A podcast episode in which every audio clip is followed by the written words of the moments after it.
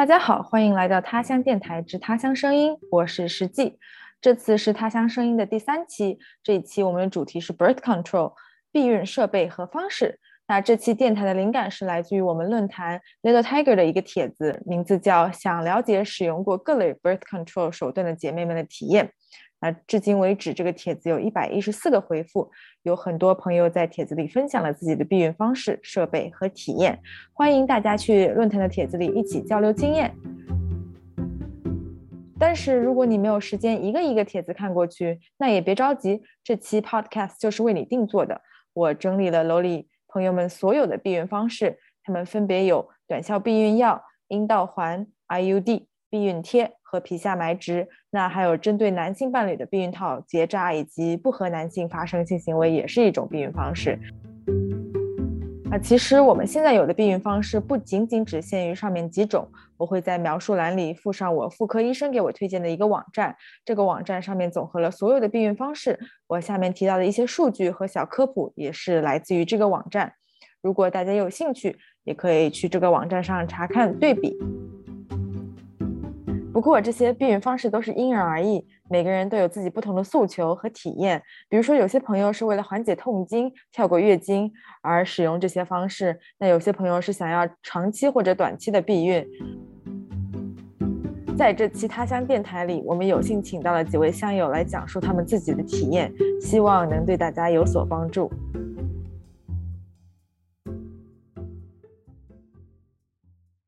那第一个，我们来介绍避孕药。避孕药大家应该都不陌生，我们这里说的避孕药是短效口服避孕药，它其实有三种啊。第一种是 progestin only pill，它是一种只含有 progestin 的避孕药。那在这期播客里面，progestin 算是一个明星荷尔蒙，它会贯穿全场。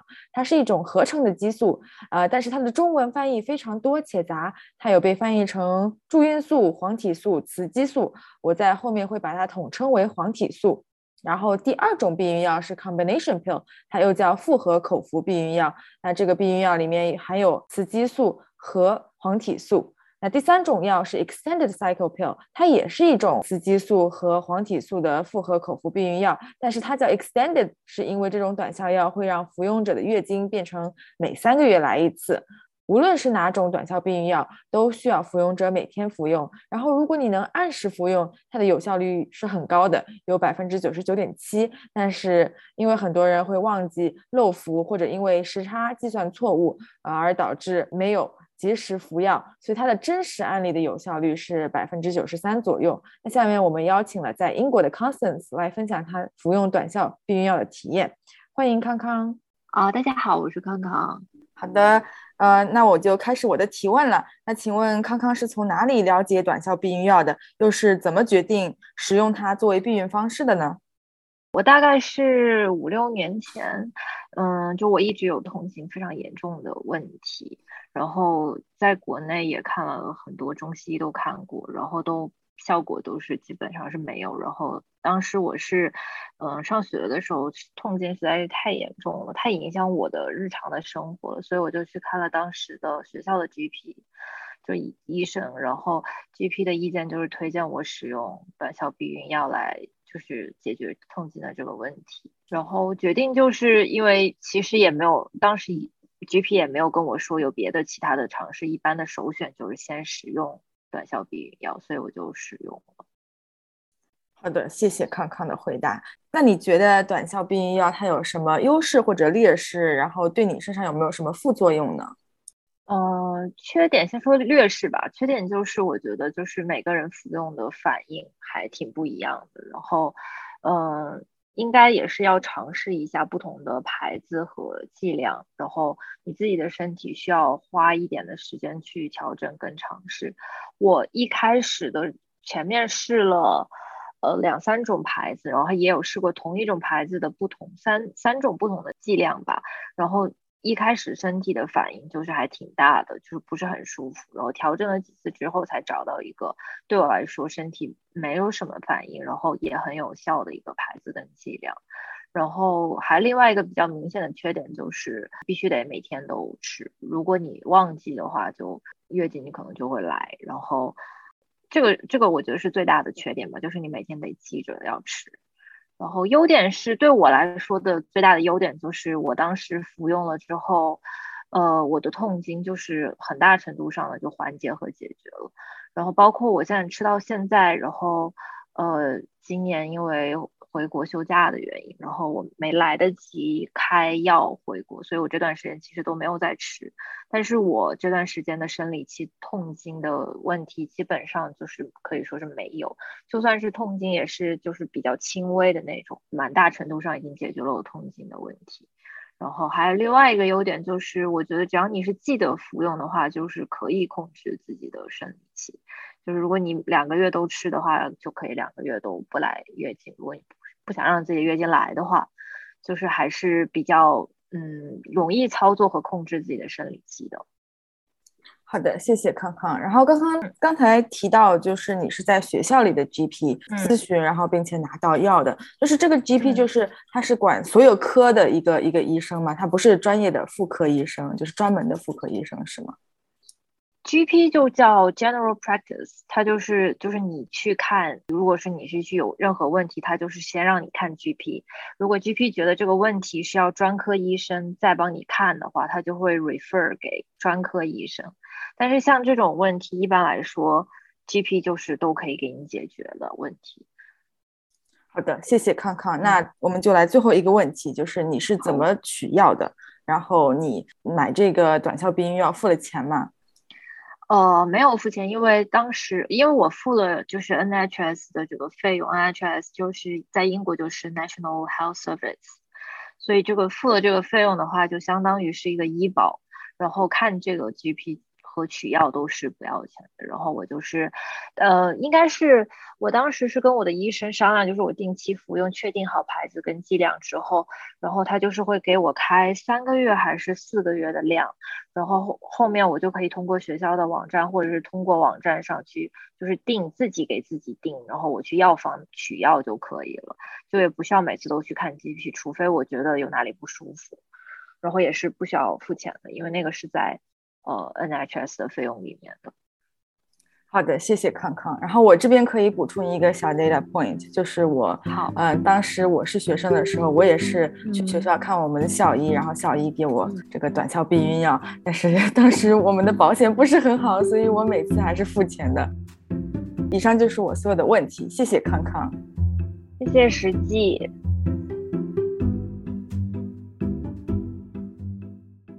下面一种避孕方式没有那么常见，它叫 vaginal ring，中文是阴道避孕环。不过这个环字可能有点误导性，因为在中文里我们经常听到上环这个词，但是上环其实是同治 IUD。啊，而这个避孕环更像是阴道里的复合避孕药，它是一个横向五厘米半的软塑料环，内含有黄体素。那我们把这个避孕环放到阴道里，它会释放激素，以防止怀孕。然后这个环是自己放置到阴道的，放置三周以后丢弃，停用一周。但是我查到也有人不停用，每个月换一次阴道环。从而直接跳过月经，然后我查到的，在正确使用下，这个阴道环的有效率能达到百分之九十九点七，但是在真实的例子里，它的有效率是百分之九十三。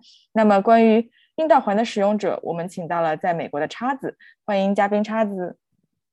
Hello，大家好，我是叉子，我在他乡论坛上有一个冥想打卡帖，而且偶尔会推荐自己的播客，很高兴跟大家见面。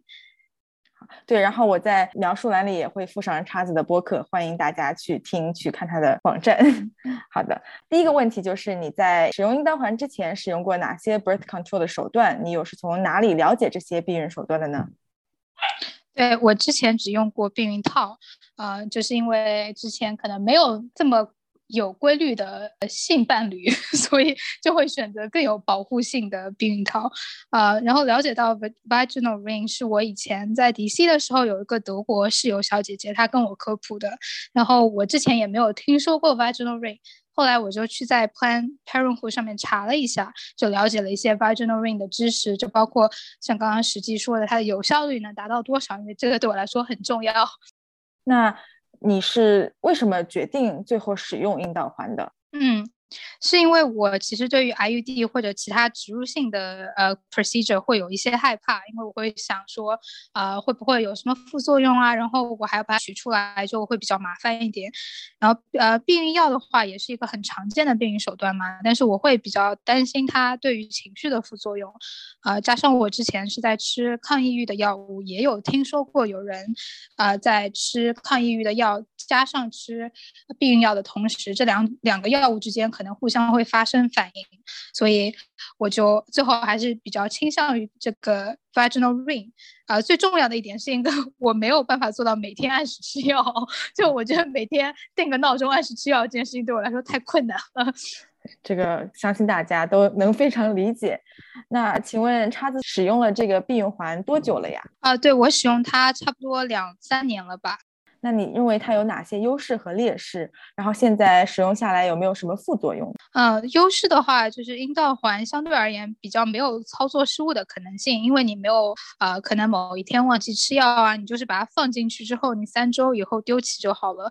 你也可以放四周就可以跳过月经，呃或者月经相对来说就会比较轻一些，啊因为它是更有针对性的呃局部的释放激素，激素的量也会比较小一些，我没有感受到任何情绪。续上或者其他的副作用，然后它不好的地方就是一开始要学怎么把它放进去，你要先把它叠成一个八字形，再对折，再塞进去，就需要看一些 YouTube 视频。然后我当时呃还问了我的 primary care 医生很多傻傻的问题，比如说会不会走路的时候或者做运动的时候掉出掉出来，其实是不会的，因为。阴道它有肌肉嘛，它会把它兜住。如果选择跳过月经的话，呃，有可能隔久一点会有不规律的 breakthrough spotting，但是也比较轻，就相对我之前自然的月经来说要轻很多。谢谢叉子。然后就是叉子刚才提到了自己使用过卫生棉，那你觉得放置阴道环和放置卫生棉，它们有没有一些类似的体验？呃，比较不一样，因为卫生棉它是一根直的东西嘛，然后它外面会有一个，比如说纸推管啊，或者它有它有一个呃塑料的那个管，你就把它推进去，你把它塞进去就好了。呃，但是阴道环它是一个硅胶的环，就你需要把它叠起来，然后塞进去。然后我一开始 塞的时候，它很容易，它就会自己从那个八字形。对折的状态，它就变成了一个大的圆，你又变成塞不进去了。所以一开始会需要比较多一点练习，但是现在我就完全不会有这个问题了，就很很熟练。太棒了！对叉子这个描述让我想到了，就是使用卫生杯。之前我一开始使用卫生杯，它也是要折一下，然后放进去。所以就是放进阴道的东西，可能 learning curve 自己的 learning curve 要比较长一点，但是一旦掌握了以后，就就完美了。上学自行车，你学到了就不会忘记。然后，请问一下，叉子是在哪里咨询和得到这个阴道环的呢？呃，我就是在跟 primary care doctor 说我需要这个阴道环，然后他就给我开了这个药方，然后自己去呃医药房领就可以了。啊，那就是还是蛮方便的。那能不能透露一下，就是花费大概是多少呢？嗯，有医疗保险的话，因为这个算在 reproductive health 里面是免费的，一次会给你开三个，就是一个季度的量。啊，就是因为阴道环它有储存温度的要求，所以它一次不会给你开太多。然后这边我有一个附加的小知识，是因为我之前呃我去取阴道环的时候，正好我两个医疗保险没有接上。然后我就发现他说三个要两百多刀，然后吓得我赶紧去跟他们更新了我的医疗保险，然后就又变成了不要钱的、免费的。嗯，那就说有医保还是能能省很多钱的。这个没有医保的话，是的，是的，大家不会去选择这种避孕方式。那这些就是我所有的问题啦，谢谢叉子。好的，谢谢你，谢谢你，谢谢。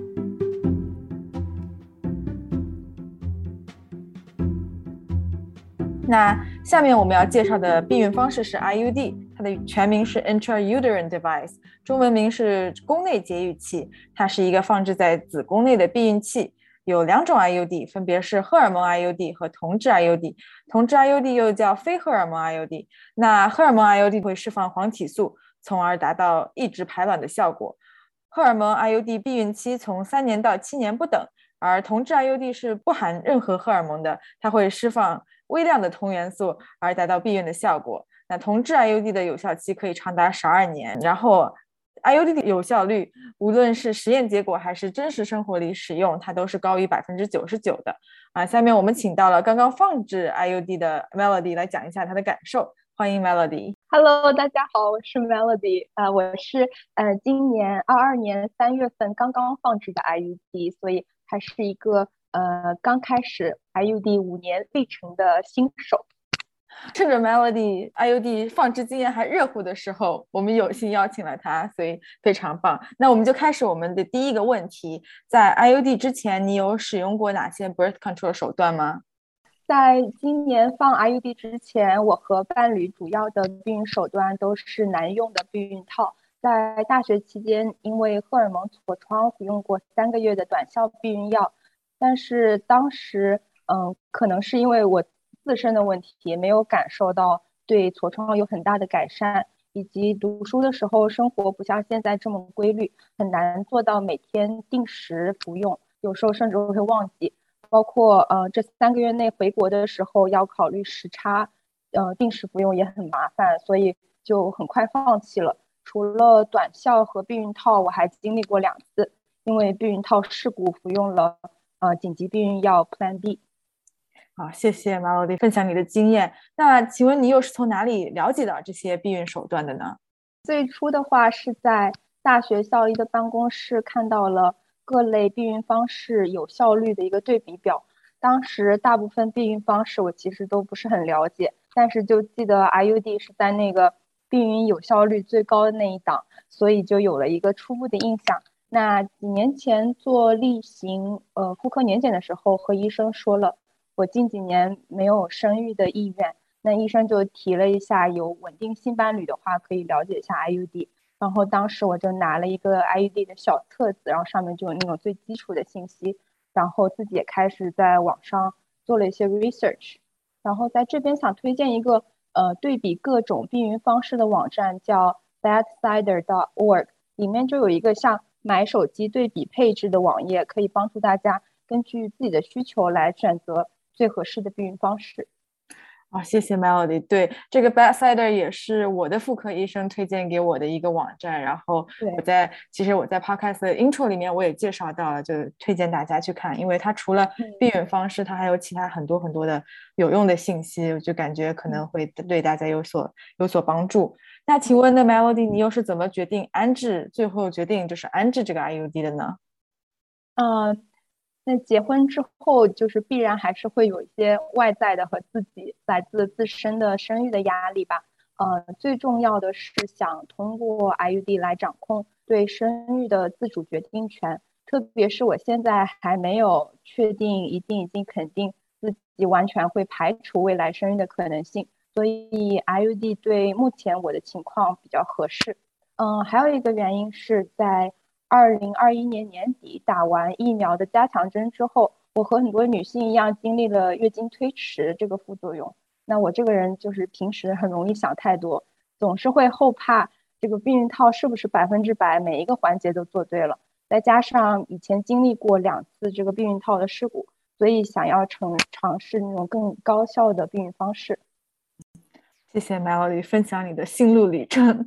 然后我我知道你放置 IUD 还没有到一个月，但是你觉得它的优势和劣势有哪些？到目前为止有没有什么副作用呢？优势的话，嗯，就像实际说的，我现在还放了不到一个月，还没有体会到特别大的优点。但是最大的优点就是我们不停的提到的这个百分之九十九的避孕有效率，就是让我觉得比较心安，让我觉得。Everything is under control 这种感觉。然后第二个的话就是它一次能管五年。呃，我我方的是剂量较低的 Kyleena，它能管五年。然后有一些不同的型号，甚至能呃管更久、更久的时间，所以就会比较省心。嗯，第三个的话，孕高呃孕激素高一点的，像曼月乐，能让百分之二十左右的女性停止月经。这个它其实是写作一个副作用，但是。我觉得对完全不想有月经的女性来说，它其实是一个非常有吸引力的优点。那我放的是孕激素相对少的 i n a 它也有可能会让月经量变少和减少经痛的现象。呃，最后一个的话，我觉得当时比较心动的就是它还可以降低子宫内膜癌、卵巢癌和多囊的风险。那你有体会到什么劣势吗？这就是以你一个月的经验来讲。嗯，在这一个月里面，我还没有感受到什么劣势，但是我觉得对于亲密关系不是一对一，嗯，exclusive 的女性的话，要注意一下 IUD 不能预防 HIV 和性传播疾病，所以如果你不是在一个 exclusive relationship 里面，可能还呃不是可能是一定还是要用避孕套。说的非常好，嗯，对，那。趁着这会儿，可以帮忙描述一下你当时就是放置 IUD 的经历吗？就是可以简单简单讲一下，因为对，因为时间还没过去没多久，所以感觉 记忆会比较新鲜。好的，呃，我当时医生我在咨询完之后，医生是让我在来月经期间放置的，然后这个时候可能宫颈也会稍微软化一点。比较特殊的是，我之前在网上查到的例子就是。嗯，没有生育过的女性，她要吃一个软化宫颈的药，但是我当时是并没有服用。呃，然后去了之后，呃，放置的话，那个过程很像一个时间稍微久一点的 Pap smear。嗯，当时途中也没有感到那个传说中的 cramp，就是所有人在那种 IUD 经历的。嗯，描述中都会讲这篇会有一个非常大的 cramp，然后没有生育的女性她可能描述的那个疼痛级别是六级左右，然后生育过的女性她可能会觉得是四级，但是我其实就是非常紧张，握着双手一直在等待那个 cramp，但是医生当时就说，哎，放完了，我就说那个 cramp 去哪儿了？但是我其实我觉得我可能是比较幸运的，我并没有在放置的过程中感受到很多疼痛，但是。放完之后，的确当天还是比较疼的。我破例一天大概吃了总共四粒 ibuprofen，然后第二天我大概吃了两粒 ibuprofen。从第三天开始我就恢复正常了，没有感受到一些疼痛。我觉得我的整个的经历还是相对比较幸运的吧，因为我在做 research 的时候，很多网上的恐怖故事让我觉得这个东西还是挺可怕的，但是我自己并没有体会到那种可怕的经历。谢谢谢谢你的分享，因为的确我也我也听到过很多 horror stories，所以我就觉得就是每个人分享每个人的经历都会对很多人有帮助，因为每个人的体验都是不一样的。是的，然后嗯，你觉得 IUD 还有什么副作用吗？因为我也只是就像我们刚刚说的，每个人的经历都不一样，我能提供我自己的一个 data point，但是完整的副作用，希望大家还是可以去咨询妇科医生或者是看官网上的介绍。呃，我主要想分享一下我放置 IUD 前比较关注的几个副作用。嗯，第一个就是放置放置之后三到六个月内会有不规则的出血，我个人现在没有特别的困扰。那疼痛方面，就像我刚刚说的，当天跟第二天吃了止疼药，但是第三天之后就没有呃任何不适了。嗯，第二个嗯副作用的话，就是即便有百分之九十九的避孕有效率。如果不小心怀孕的话，IUD 会增加异位妊娠，也就是子宫外孕的风险。嗯，第三个对我本身影响比较呃大的副作用是痤疮，因为像我刚刚提到的，我本身是由于呃体内雄激素过高，导致非常容易长荷尔蒙痤疮，也是因为这个原因，过去一两年一直在吃医生开的处方药，而 IUD 释放的孕激素会刺激雄激素的活性。所以有可能会让嗯我的痘痘变得更严重。然后我去年年底因为 Omicron 疫情比较严重，出门反正要戴口罩，所以就把痘痘药给停了。但是放完 IUD 一周左呃一周时间左右，下巴就开始长那种摸上去会疼的囊肿痘痘。嗯，那这个问题其实我在放 IUD 前咨询医生的过程中就问过，嗯，所以按他的建议恢复了这个痘痘的处方药。那吃了药几天之后，那些囊肿痘痘就消失了，然后目前也没有太大的困扰。但是我觉得，如果本身是非常容易长荷尔蒙痘痘体质的女生，一定要提前和医生讨论一下这方面的应对方案，不然皮肤问题还是会造成一些心理压力。呃，最后一个更加个人的影响副作用是我不能继续使用月经杯了，因为月经杯放好之后会形成一个真空的环境。所以每次取出月经杯、解除真空的时候，产生的吸力会让 IUD 移动，严重的情况甚至会让 IUD 脱落。那因为放 IUD 之前我已经使用月经杯七年了还是非常满意这个月经用品的，所以会觉得有一点点可惜。嗯，那上网做 research 的时候，发现很多月经杯的商家会在网站上声称 IUD 和月经杯是可以同时使用的，但是我还是比较相信我的妇科医生和最新的研究结果。嗯，但是我的妇科医生跟我说，月经碟还是可以使用的，因为它不会形成一个真空的环境，所以我接下来可能会尝试一下那个。谢谢 Melody 的分享。对我会把 Melody 关于月经杯的那个博文附在我们的描述栏上，欢迎大家去看。对我自己也是听了 Melody 安利以后去用月经杯的，我也非常推荐月经杯给大家。然后就是期待你对月经碟的使用体验。然后下面就是我们最后一个问题了，是你是在哪里咨询和手术的？能不能呃透露一下花费是多少？呃，我前几年其实就有过放 IUD 的想法。呃，但是每次在网上搜别人的经验分享，就像我刚才提到的，很很害怕那个放置的过程。但是之前听不像的主播郝小七的分享，就让我对 IUD 又多了一点信心。然后去年第 N 次有了这个想法之后，我就没有在 YouTube 上看太多的 IUD 恐怖故事分享，直接带着我所有的问题约了妇科医生去咨询。嗯，那它其实都不能称得上是一个手术，感觉这个小的 procedure，呃，也是直接是在呃妇科医生那儿放的。然后花费的话，呃，因为我的保险对 IUD 是全包的，所以最后的费用就是免费的。但是我当时还咨询了一下，嗯，order IUD 的那个人，我说如果保险完全不包的话会是多少钱？然后他跟我说大概会是一千美元出头。然后我当时就，我当时就心想，美国医疗真的很敢要价，就这么一点小东西要一千块钱出头。对，这最后我是没有花钱，但是这个价格还是挺让人吃惊的。是的，是的，谢谢 Melody 的分享。刚才 Melody 提到，嗯，呃，不丧的主播郝小七有一集关于 IUD 的播客，那我也会把他的那集播客 放到我们的描述栏里，大家也可以去听他的分享。那我们这次就到这里，谢谢 Melody。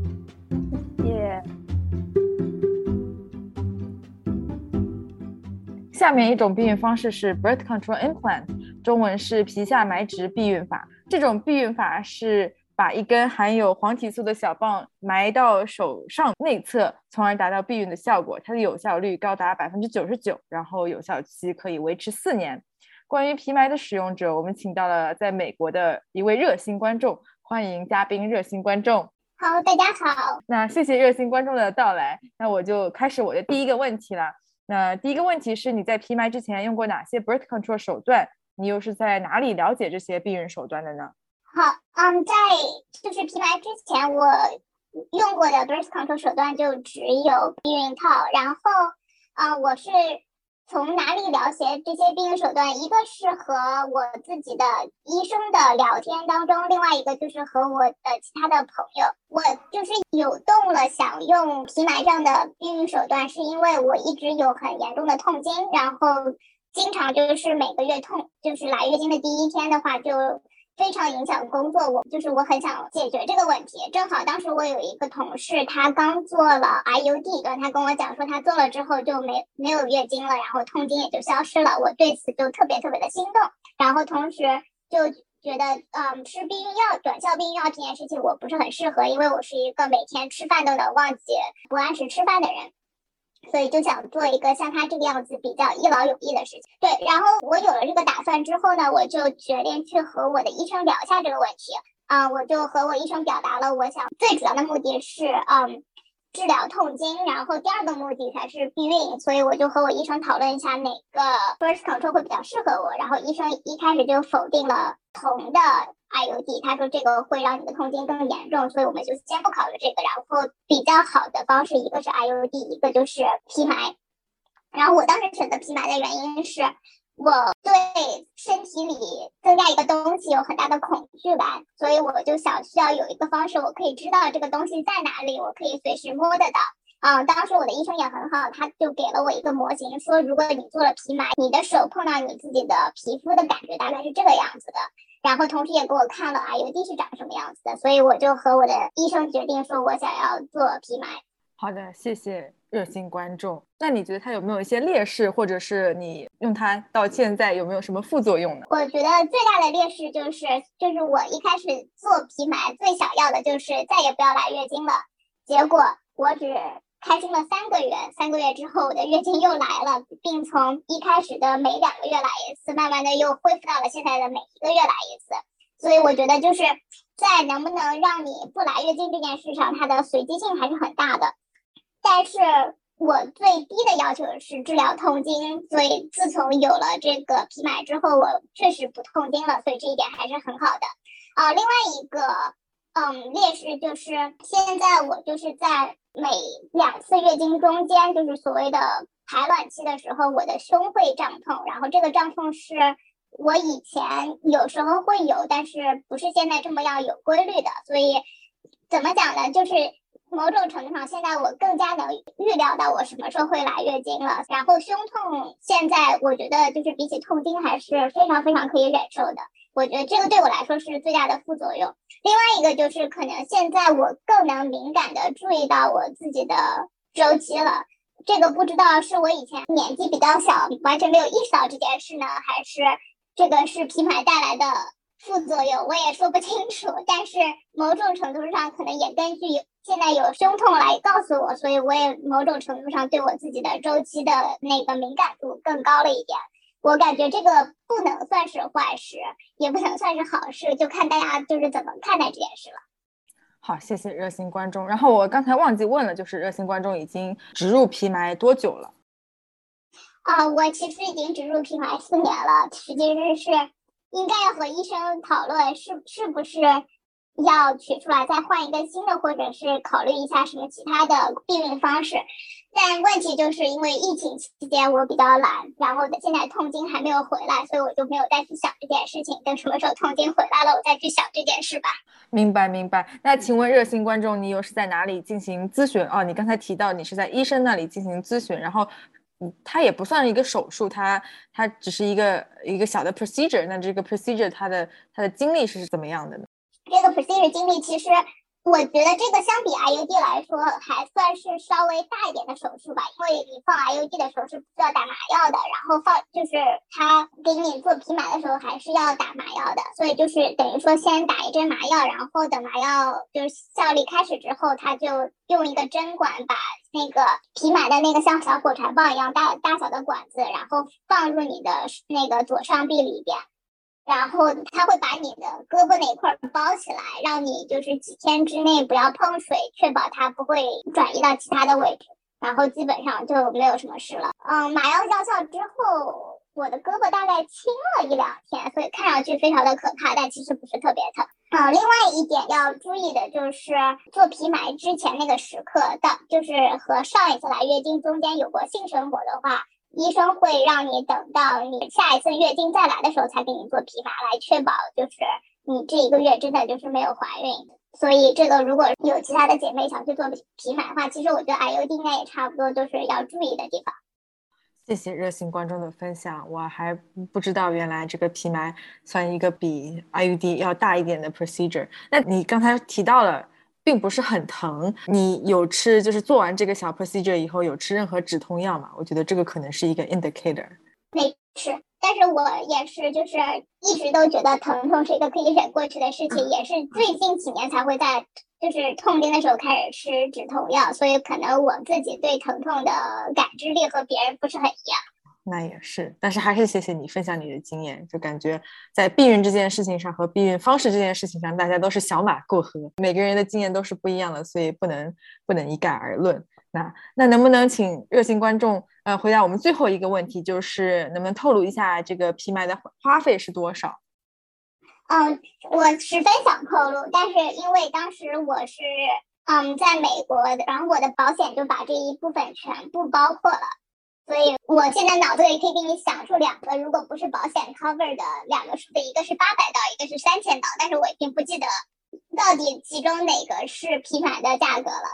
谢谢热心观众给我们提供两个相差悬殊的数字。好的，那如果大家有兴趣的话，还是可以咨询自己的保险公司，然后看看保险公司能包多少，包不包，就是能不能全包。所以这个也是因人而异。好，那就谢谢我们的热心观众。好，谢谢石记。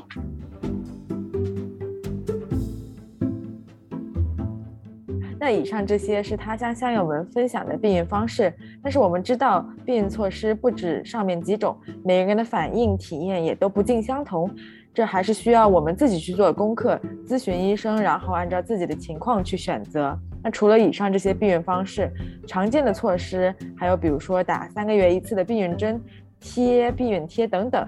只是我们这次没能招募到其他人和我们分享经验，但是据不愿透露姓名的热心观众投稿，他说古早电影《五十度灰》里面就有一个情节是女主角没有按时打避孕针而导致怀孕。那这个经验告诉我们，避孕需谨慎，打针要准时。那以上就是这期的他乡声音，如果有任何反馈，欢迎来他乡论坛和我们互动。我们下期见，拜拜。